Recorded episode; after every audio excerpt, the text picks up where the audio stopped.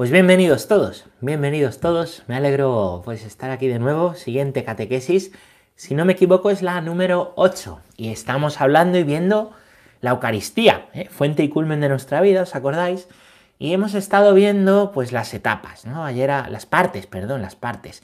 Ayer veíamos, ¿no? Eh, pues toda una parte que es de, de ofrendas, de ofertorio, ¿no? Donde está incluida la colecta que nos enseñaba que, la misa es ofrecimiento. Ofrecemos a Dios los dones, el pan y el vino, con el agua, el agua que es pues, pues nuestra propia vida ofrecida. ¿eh? Nosotros nos ofrecemos con Dios. Claro, Dios no es para pedirle cosas como el genio de la lámpara, es para recibir de Él y ofrecernos con Él. Claro que además le pedimos cosas, ¿no? Pedid y se os dará. Pedid y se os dará. Bueno, pues veíamos esa parte, ¿no?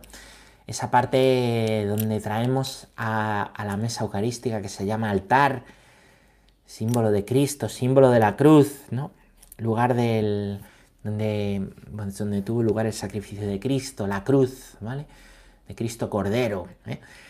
Pues traemos, traemos esas especies eucarísticas, esas especies eucarísticas, y después de presentarlas y ofrecerlas a Dios, comenzamos una parte que se llama toda la, parte eh, de la Sí, la parte de la oración eucarística, que empieza con el prefacio.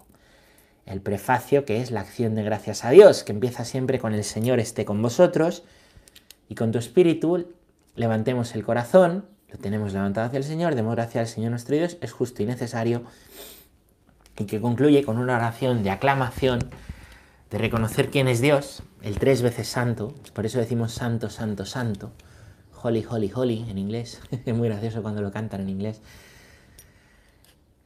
y, cantamos esa oración del santo, que por supuesto no está hecha para que la cante los coros y nosotros escuchar, sino que es para que nosotros nos unamos con nuestro canto y si cantamos mal, cantamos bajito, pero que nos unamos rezando y orando al Señor ¿eh? y diciéndole, tú eres santo, solo tú Señor, Altísimo Jesucristo, con el Espíritu Santo en la gloria de Dios Padre. Así es, amén. Bueno, pues vamos a comenzar leyendo la palabra. Vamos a comenzar leyendo la palabra. Hoy tenemos una lectura de la primera carta a los Corintios. El capítulo es el 11 y, el versículo es el 23 hasta, mm, bueno, 23 y hasta el 27.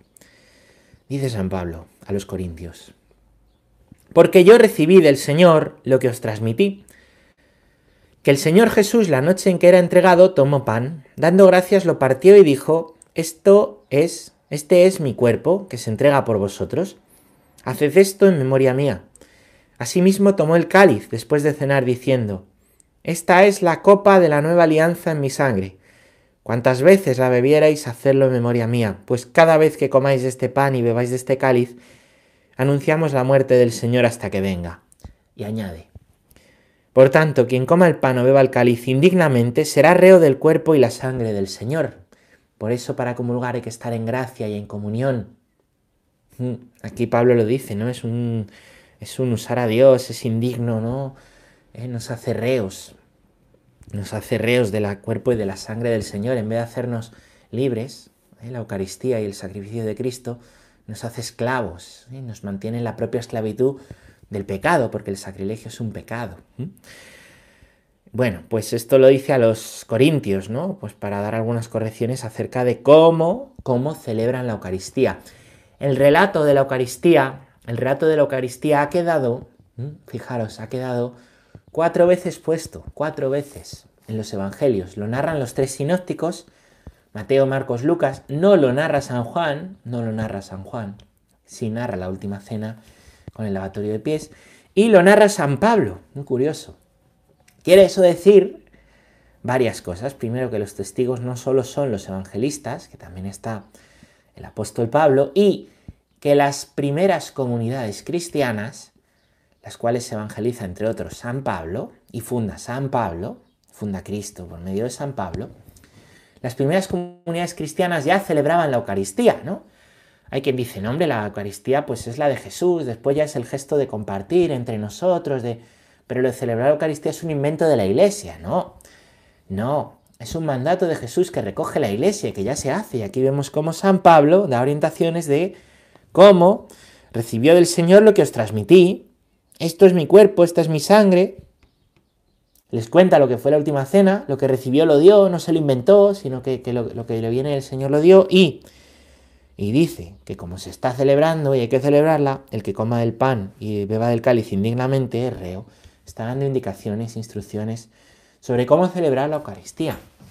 O sea que no lo encontramos solo en los primeros padres de la Iglesia, la celebración de la Eucaristía, lo encontramos en la propia Biblia, en las primeras comunidades cristianas, en concreto la primera carta a los Corintios, ¿no?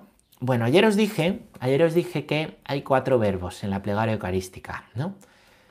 Tomó pan, lo partió, no, lo bendijo, lo partió y lo repartió. Ayer hemos visto que la parte del tomó pan es toda la presentación de dones, tomó pan. Ahora viene toda la parte del lo bendijo, o pronunció la acción de gracias también, se puede traducir así. Bendecir y otras traducciones pronunció la acción de gracias. ¿Qué hemos dicho que significa la palabra Eucaristía en griego? Muy bien, acción de gracias. Tomó pan, pronunció la acción de gracias, es decir, celebró la Eucaristía. El cuerpo de, pronunció la, la acción de gracias, lo bendijo y luego ya lo partió y lo repartió. Lo partió y lo repartió. Las dos cosas, las dos cosas, ¿no? Bueno, pues toda esta parte, toda esta parte donde se pronuncia la acción de gracias es la plegaria eucarística. Empieza a continuación del prefacio. Son una serie de oraciones en las que dice el Papa Francisco, nadie es olvidado, nadie. Es una plegaria que se dirige a Dios después de haber eh, cantado el salmo. El salmo se puede recitar pero está hecho para ser cantado, ¿vale? De igual manera que otras oraciones. Bueno, pues la plegaria eucarística es toda una parte donde el sacerdote, el sacerdote, en nombre de todo el pueblo, presenta la acción de gracias a Dios. Se dirige al Padre, es una oración dirigida al Padre,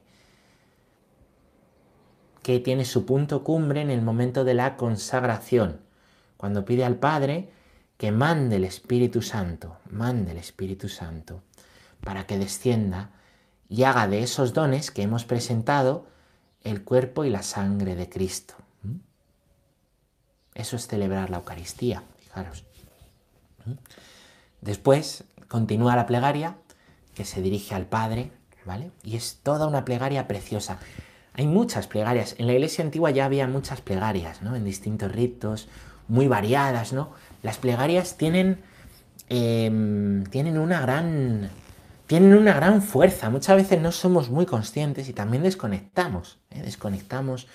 Parece que estamos desconectando siempre. Hay veces que sí, que pasamos la misa desconectada y hay veces que hay partes que desconectamos.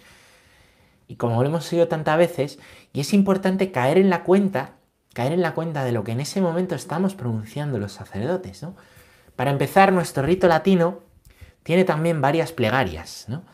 tiene la plegaria eucarística primera, que también se llama canon romano, que es la plegaria romana antigua, que es bellísima. La quizás suene porque es una que es más larga, que no, lo primero que se hace no es consagrar, ¿no? sino que sino que es, pues se menciona a todos los apóstoles, después se menciona a, todos los sucesores de Pedro, Lino, Cleto, Clemente, Sisto, Cornelio, Cipriano, ¿eh? Juan y Pablo. También, también em, se menciona pues algunos mártires, ¿no? Como Felicidad y Perpetua Inés, ¿no? De, bueno, algunos santos del martiriologio romano, es el canon romano, ¿vale? Después hay una plegaria eucarística segunda, que es más corta, es más corta, que donde pues enseguida, ¿no? Eh, nos arrodillamos, ¿vale? Enseguida. Después hay una plegaria eucarística tercera, que es un poquito más larga que la segunda, pero mucho más corta que la primera, ¿vale? Y después, después tenemos también plegaria cuarta y las plegarias quintas, que se llaman las, las plegarias suizas, ¿no? Porque fueron hechas por, pues por, por suizos. también hay plegarias que se llaman de la reconciliación, en Eucaristías en las que se pide especialmente por la reconciliación de las personas, y también hay plegarias para los niños, que adaptan un poco el lenguaje y las formas para que los puedan entender los niños. ¿no? En total hay como 13 o 14 plegarias en el misal. No recuerdo ahora exactamente. ¿no? Todas las plegarias tienen varias cosas en común. Primero empiezan siempre después del santo, la plegaria, y terminan siempre con una oración que es por Cristo, con Él y en Él, a ti Dios Padre, que nos estamos dirigiendo al Padre Omnipotente, a ti Dios Padre Omnipotente en la unidad del Espíritu Santo, todo honor y toda gloria por los siglos de los siglos. Amén. Todo lo que está incluido después del santo y hasta el por Cristo con Él y en Él, que es algo que dice solo el sacerdote, en nombre de toda la asamblea, también dirigida al Padre, por eso se elevan, ¿vale? Se elevan las ofrendas que eran pan y vino, que ya no son pan y vino, ahora son el cuerpo y la sangre del Señor. El propio Cristo es ofrecido al Padre. Fijaros, el Padre nos ha ofrecido a Cristo a nosotros y nosotros ofrecemos a Cristo al Padre. Diciendo lo que nos da, Señor, reconocemos que es tuyo, que es tu Hijo, Padre, que es tu Hijo. Bueno, pues toda esa parte es la plegaria eucarística. En la plegaria eucarística hay una oración por los vivos, por, los que están vivos, ¿vale? Si es un día en el que a lo mejor es una misa con bautizos, unas primeras comuniones, una boda, una ordenación sacerdotal, ¿vale? Em, se menciona incluso a los vivos. Te pedimos especialmente por tal y tal que hoy se han bautizado, por tal tal que han recibido su comunión, por tal tal que hoy se casan, se han casado delante de ti, ¿vale? Siempre, ¿no? Si han recibido el sacramento previamente, justo en esa misma celebración después de la homilía, se dice que han recibido y si lo van a recibir después, como es el caso de la primera comunión de los niños, se dice, ¿no? Se dice que recibirán, ¿vale? Es decir, que la, la, plegaria tiene en cuenta lo que ha pasado antes o lo que va a pasar después. Está viva, es una oración viva, no es repetir como loros. ¿Os acordáis de los loros? ¿Cómo vamos a la iglesia? Como loros. ¡Ah! Y con tu espíritu. No. Sino que es oración viva. Por eso es importante tratar de caer en la cuenta, tanto el sacerdote que lo dice, como el pueblo y la asamblea que lo escuchan, ¿eh? de lo que se está pidiendo a Dios, porque es oración. No es una fórmula mecánica. No es repetir formalidades como cuando lees un papel. Mira, para comprar esta casa, como cuando te leen tus derechos. ¿Tiene derecho a... ¿De acuerdo? Sí. A veces la misa parece una declaración de derechos, un papel que firmas.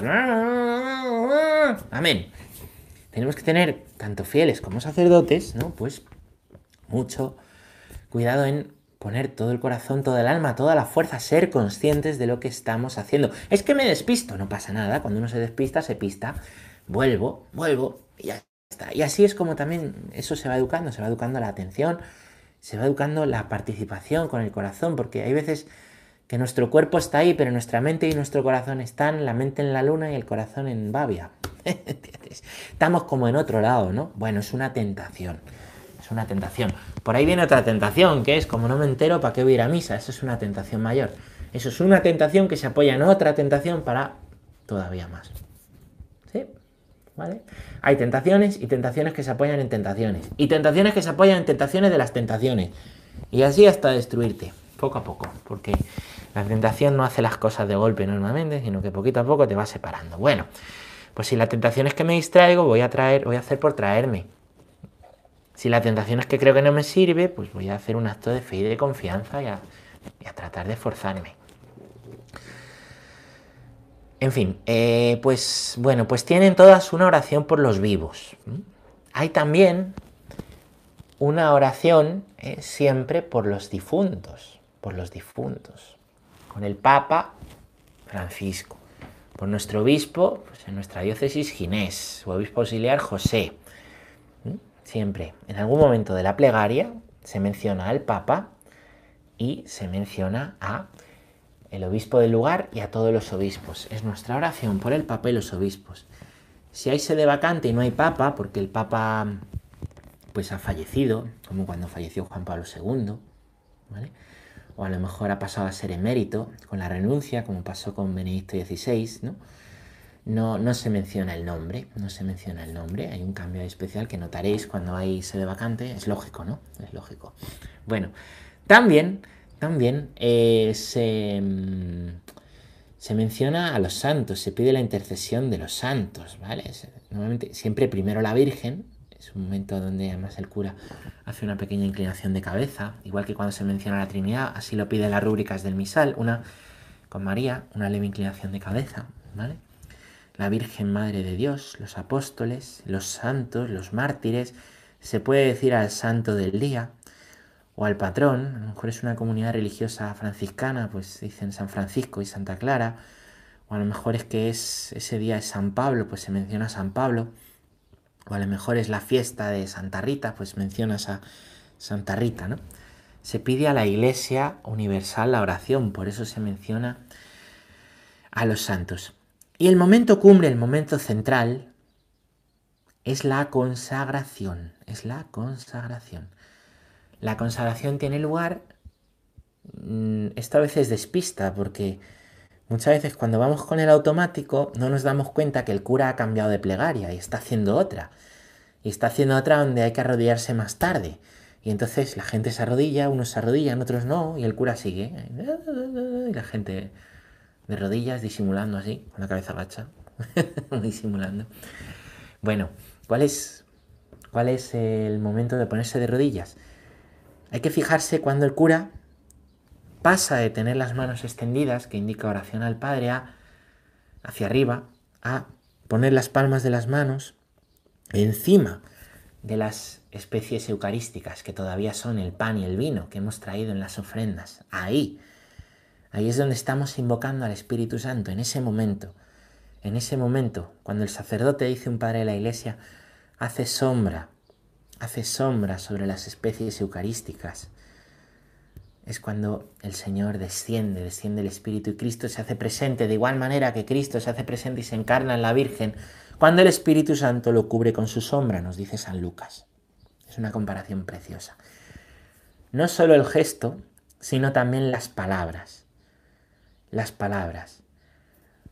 De algún modo, pues siempre antes de celebrar con sus discípulos o en el o por ejemplo el jueves santo en esta misma noche mientras celebraba con sus discípulos. Hay varias fórmulas y todas nos conducen a unas palabras. El sacerdote toma pan dice Cristo toma pan el sacerdote lo toma lo bendijo y se lo dio diciendo lo partió lo bendijo y se lo dio diciendo y aquí vienen las palabras de la consagración. Tomad y comed todos de él, porque esto es mi cuerpo que será entregado por vosotros. En ese momento, el sacerdote la eleva a la forma para que haya adoración silenciosa. Es un momento de adoración silenciosa que hacemos. Adoración silenciosa. Y el sacerdote, después de ese momento en que lo muestra a la asamblea, se está mostrando, se puede mirar. Hay gente que dice, no se puede mirar, sí, se puede mirar. Se puede hacer una inclinación de respeto. Y se, ¿eh? em, el sacerdote lo deja en la patena y genuflexión, porque también hay el sacerdote adoración. Fijaros, el sacerdote ante el altar antes ha hecho inclinación. El altar, el altar es una imagen, ¿no? De Cristo. Ahora vamos a hacer genuflexión porque ahí está el cuerpo de Cristo, no una imagen, es real, no es una imagen. La Eucaristía no es una imagen, no es un símbolo, nada de eso, es presencia real, así lo creían los primeros cristianos. Así lo dicen las palabras de Jesús, esto es mi cuerpo que será entregado por vosotros. Lo mismo con el cáliz, una fórmula que nos lleva a coger el cáliz y se pronuncia se pronuncia. ¿eh? Se pronuncia la, eh, las palabras de consagración. Tomad y bebed todos de él, porque este es el cáliz de mi sangre. ¿eh? La copa de la salvación. Sangre de la alianza, ¿os acordáis de la alianza de Abraham? Que iba a tener una alianza eterna, pues esta es la alianza eterna, sangre de la alianza nueva y eterna, que será derramada por vosotros, los que vais a beber, y por muchos. Por muchos, porque no todos, no todos aceptan la salvación, ¿no? son muchos los que la aceptan, ¿no? Haced esto en conmemoración mía. Y el Señor pide, haced esto. Ahí está el mandato de celebrar la Eucaristía, ahí está la institución. Y en ese momento en que se ponen las manos y se pronuncian las palabras, es el momento que en lenguaje teológico se llama transustanciación. La transustanciación. Transustanciación. Es decir, cambio de sustancia. No es una palabra bíblica, es lenguaje teológico, pero lo que quiere decir es que lo que era pan y vino ahora es, bajo la forma de pan y vino, el cuerpo y la sangre de Cristo, real, real, realidad, realidad. Los primeros cristianos celebraban y llevaban, ¿no? ¿Os acordáis que lo leímos? Llevaban, llevaban, ¿no? Los diáconos, esa, esas especies eucarísticas que guardaban en un lugar aparte a los enfermos y a los que ese día no habían podido asistir y se la llevaban. Y le llevaban esas, las que habían sido consagradas ese domingo y no otro domingo, ese domingo y no otro domingo. No iban luego a casa y cogían pan y vino que tenían ahí en la alacena y decían, ah, este mismo. No, no, no, no, no. Eso no se hacía así. Ahí llevaban de verdad, ¿no? Lo que habían consagrado, hasta qué punto eran conscientes de la presencia real de Cristo y que eso no era pan y vino que ahí estaba Dios, que ahí estaba Jesús. Por eso, esto no puede ser cambiado. Las palabras de la consagración no pueden ser cambiadas. La iglesia no tiene potestad para cambiarlas, porque son palabras de Cristo. Cristo ha instituido la Eucaristía. Hay cosas que la iglesia puede variar, puede hacer fórmulas, ¿no? Y también normas y leyes que son de derecho eclesial, ¿no? Pero las palabras no se cambian, las palabras son las de Cristo, las de Cristo.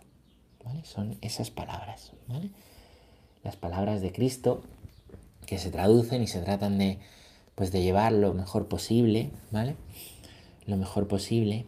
Eh, pues ahora en vez de todos decimos muchos, pero la traducción parece más clara hacia el muchos que hacia el todos. Eso no cambia, no quiere decir que antes consagráramos mal, ¿no? Sino que la iglesia está respetando en la traducción las palabras dichas, ¿vale? Tomad y comed todos de él, esto es mi cuerpo, esta es mi sangre. Las palabras. La consagración tiene lugar cuando están las palabras y el gesto de las manos. Y el sacerdote pues tiene también esa intención de hacer lo que hace la iglesia. Yo ahora mismo acabo de... Acabo de decir las palabras, pero no por esto he consagrado aquí el pan que tengo ahí. ¿Entendéis? ¿Mm? Porque no, no tengo la intención, ¿vale? Bueno, de celebrar la Eucaristía. En ese momento, fijaros, en ese momento a veces hay toques de campana, se puede tocar la campana, tres toques de campana. ¿De dónde viene esto? Pues es curioso, ¿no? El monaguillo toca la campana y es que la liturgia antes del concilio era en latín, antes del concilio Vaticano II, era en latín, era en latín la liturgia romana. Y em, pues claro, el latín no era entendido, no era comprendido las personas. Y muchas veces los propios sacerdotes estaban celebrando la Eucaristía en capillas y a lo mejor la gente estaba rezando en la iglesia o estaba... Y el toque de la campana indicaba que se estaba consagrando para que la gente lo supiera y se arrodillase. De ahí viene ese toque de, ese toque de las campanas, ¿eh? de ese momento en la consagración. Fijaos qué bonito, en el momento de la consagración. Bueno, la plegaria eucarística continúa, nos, continúa, eh, nos ponemos Em, nos ponemos de pie y el sacerdote dice una cosa, fijaros, esto también os lo quería señalar. Este es el sacramento de nuestra fe o este es el misterio de la fe, ¿no? En latín decían mysterium fidei, mysterium fidei. Este es el misterio de la fe.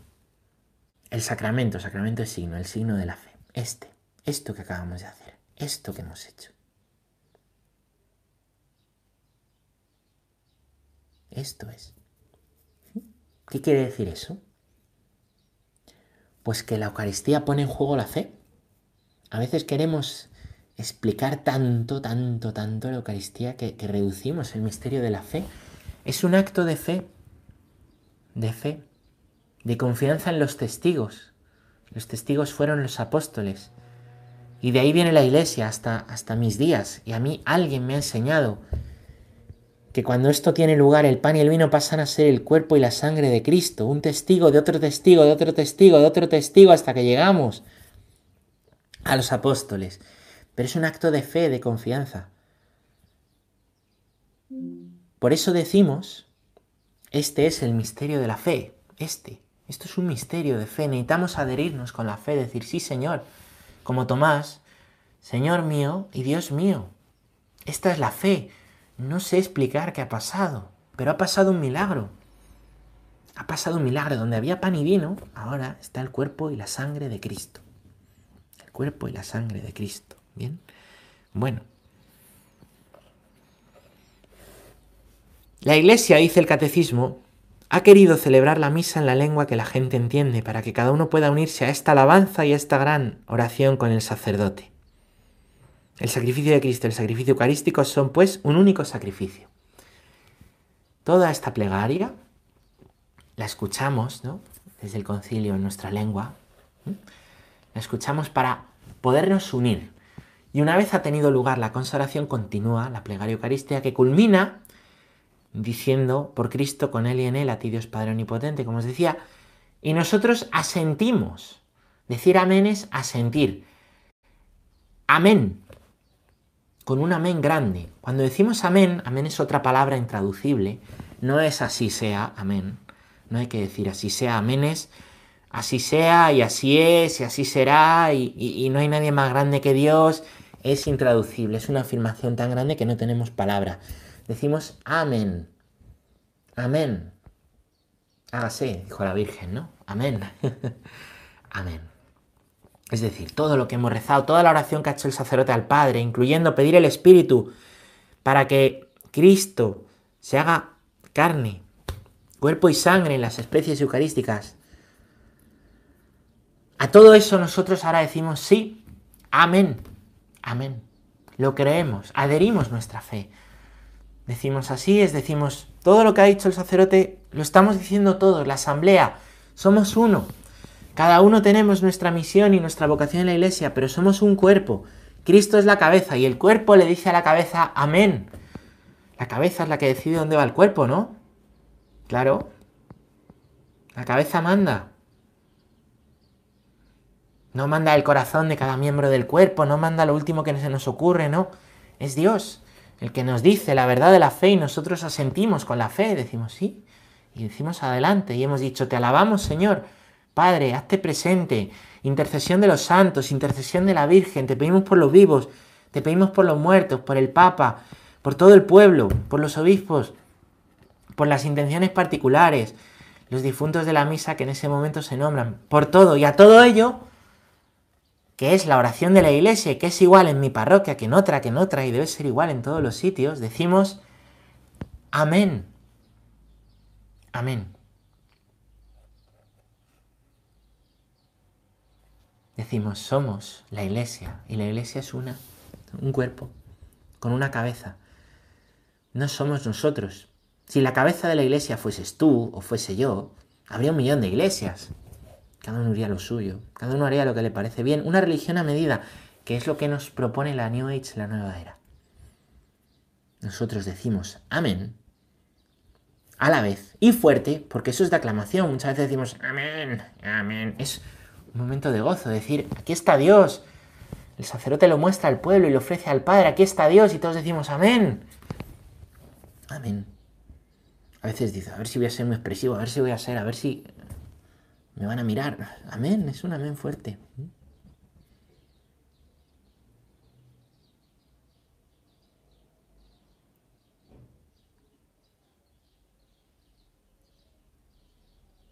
Así es. Amén. Amén es una fórmula de adhesión a la fe, una fórmula para adherirse a la fe. Y ahí concluye la plegaria eucarística Ahí concluye la plegaria eucarística en ese momento y comienzan los ritos de comunión, ¿vale? Donde viene el Cordero de Dios, el Padre Nuestro, perdón, el Cordero de Dios, la paz y la propia comunión. Pero de eso os voy a hablar en la catequesis de mañana. Muchas gracias, espero que os haya ayudado a conocer más y mejor la Eucaristía.